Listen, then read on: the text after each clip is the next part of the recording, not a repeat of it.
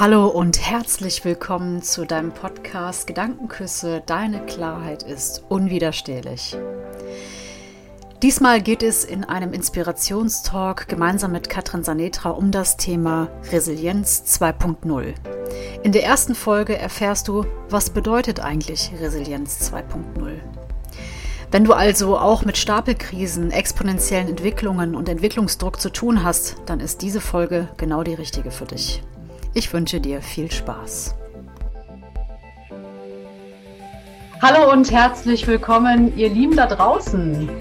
Wir treffen uns heute wieder zusammen mit der Katrin und mit mir zum Thema Resilienz. Und Resilienz ist ein Begriff mit Sicherheit. Es gab bislang Resilienz 1.0, aber was ist eigentlich 2.0? Hallo, herzlich willkommen, Katrin. Wie schön, dass du heute wieder dich mit mir triffst. Ich freue mich riesig, über dieses so spannende und auch echt wichtige Thema zu sprechen und da einen super schönen, knackigen Talk draus zu basteln. Schön, dass du da bist. Ja, Mensch, Nadine, ich freue mich auch und herzlich willkommen auch an euch da draußen. Schön, dass ihr uns zuschaut. Wird spannend heute. Bevor wir tiefer in das Thema einsteigen, vielleicht klären wir gerade mal den Begriff Resilienz. Katrin, was verstehst du unter dem Thema oder unter dem Begriff Resilienz? Ja, ich kann mal anfangen. Also es, äh, ich fange erst mal zum Thema Stress an. Also wenn wir in eine Krise, wenn wir in eine stressige Situation rutschen, ist es ja meist so, dass wir zu viel Stressoren und zu wenig Ressourcen haben um mit dieser ganzen Situation fertig zu werden. Und das löst Stressreaktionen in uns aus. Stress im Körper, unsere, es wirkt sich auf unsere Gedanken aus, auf unsere Gefühle, auf unser Verhalten.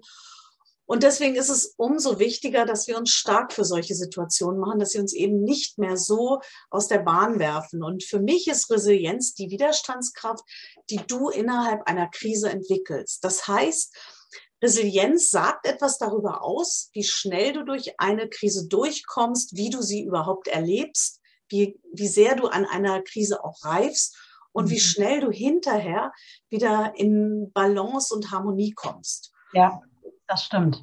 Ich würde jetzt noch einen Begriff mit reinschmeißen. Robustheit die psychische Robustheit, die Widerstandskraft, das hast du ja auch, oder Widerstandsfähigkeit, den Stress auszuhalten.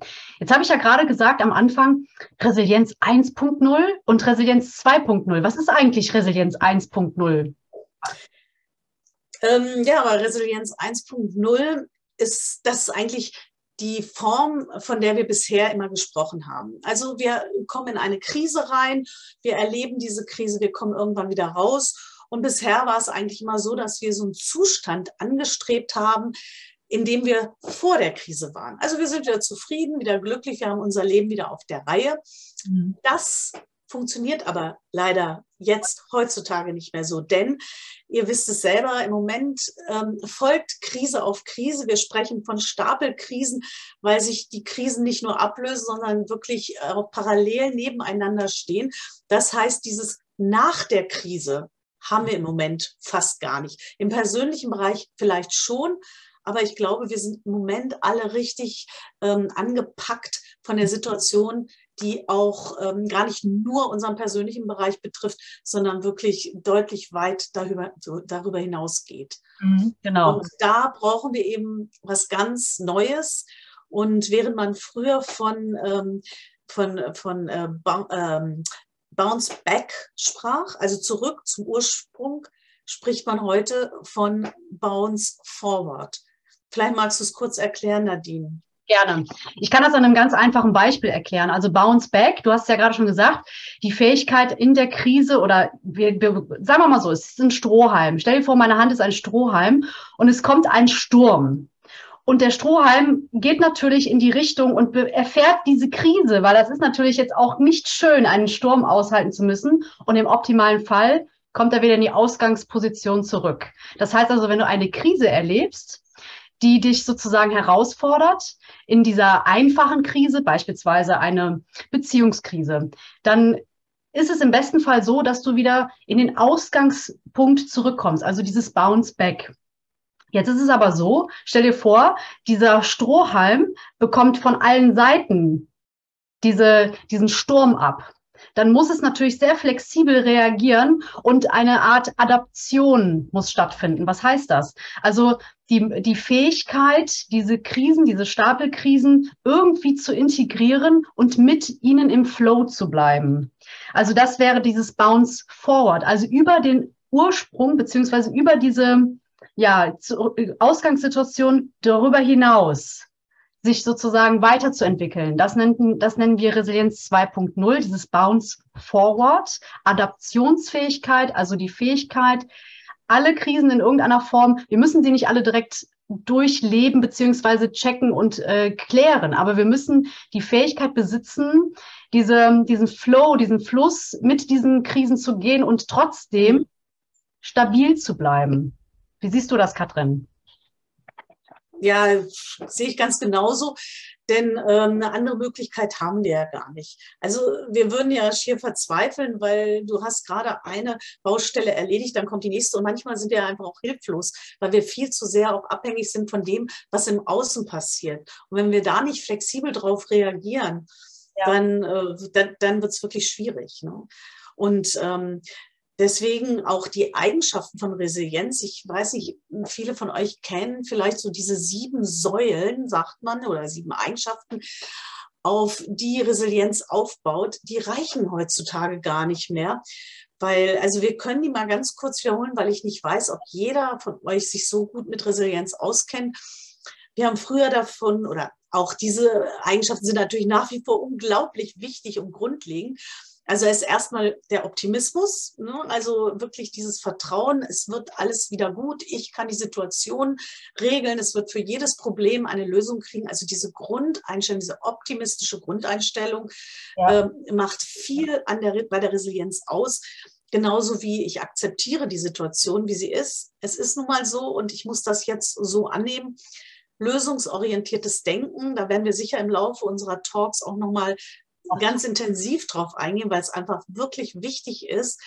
Und ähm, ja, auch Vertrauen für sich selbst, ähm, Verantwortung, Entschuldigung, Verantwortung für sich selbst zu übernehmen, für die Situation zu übernehmen, raus aus dieser Opferhaltung zu kommen, zu überlegen, wo geht denn die Reise hin? Was will ich denn wirklich? Also auch nie vergessen, die Zukunft im Blick zu haben und letztendlich natürlich sich auch ein gutes soziales, stabiles Umfeld zu schaffen, ähm, auf das man zurückgreifen kann. Und es gibt sicherlich jetzt noch eine ganze Reihe Dinge, Nadine, vielleicht magst du noch mal drauf eingehen, was, was eigentlich auch jetzt noch viel wichtiger geworden ist, als wir es bisher betrachtet haben. Mhm. Ja, also mir fällt gerade das Thema Ruhe auch ein. Ne? Wir sind ja total umtrieben und wir hatten ja am Anfang des Talks über Stress gesprochen, Stressoren. Wir hatten mhm. ja auch uns getroffen zum Thema Stress und Burnout. Das ist an der Stelle vielleicht auch nochmal interessant für den einen oder anderen Zuhörer, Zuschauer, ähm, sich diese Talks auch nochmal anzuhören, denn das ist für mich zum Beispiel auch nochmal wichtig, äh, Ruhe ins System reinzubringen, zumindest in das eigene System, um wieder ein bisschen mehr klarer zu schauen. Also das fällt mir gerade so als allererstes ein, wenn ich, äh, wenn, wenn ich die Frage dann von dir ähm, ja beantworte, dass dann halt Ruhe eigentlich genau das zentrale Thema auch sein wird. Ne? Ruhe im Sturm. Also Sturm ist, glaube ich, ein ganz wichtiges Wort an der Stelle. Mhm. Genau, also das ist, glaube ich, wichtig. Und mir fällt da spontan, wo du es gerade sagst, so insgesamt Vitalität ein. Weißt du, ein guter Schlaf, gute Ruhepausen, aber auch gutes Essen, gesundes Essen. Also, dass ich meine Vitalität stärke. Das ja. ist so früher bei Resilienz gar nicht so sehr im Mittelpunkt gestanden. Und das ist so wichtig. Oder auch ähm, positive Emotionen fördern. Weißt ja. du, also auch mal, ähm, ja, wie werde ich denn glücklich? Ne? Ja. Wie lebe ich denn bisher und gibt es Stellschrauben, an denen ich drehen kann, dass ich einfach auch glücklicher werde? Auch das finde ich ganz, ganz wichtig, äh, wenn man Resilienz neu denkt. Das stimmt. Und das ist natürlich auch ein sehr schöner Übergang für unseren zweiten Talk. Denn im zweiten Talk geht es darum, wie werde ich oder wie wird mein Ich stärker und wie kann ich die Bereitschaft trainieren, durch diesen Sturm, durch diesen Wandel, durch diese Krise mhm. wirklich gestärkt zu gehen? Wir freuen uns auf den zweiten Talk mit dir. Bleib dran und bis gleich. Bis dann. Ciao. Und wenn dir die Folge gefallen hat, dann freuen wir uns natürlich über einen Like, einen Kommentar. Das hilft unserem Kanal weiter zu wachsen und wir danken dir. Wir wünschen dir natürlich jetzt einen wunderschönen Tag und freuen uns aufs nächste Mal. Bis dann und liebe Grüße.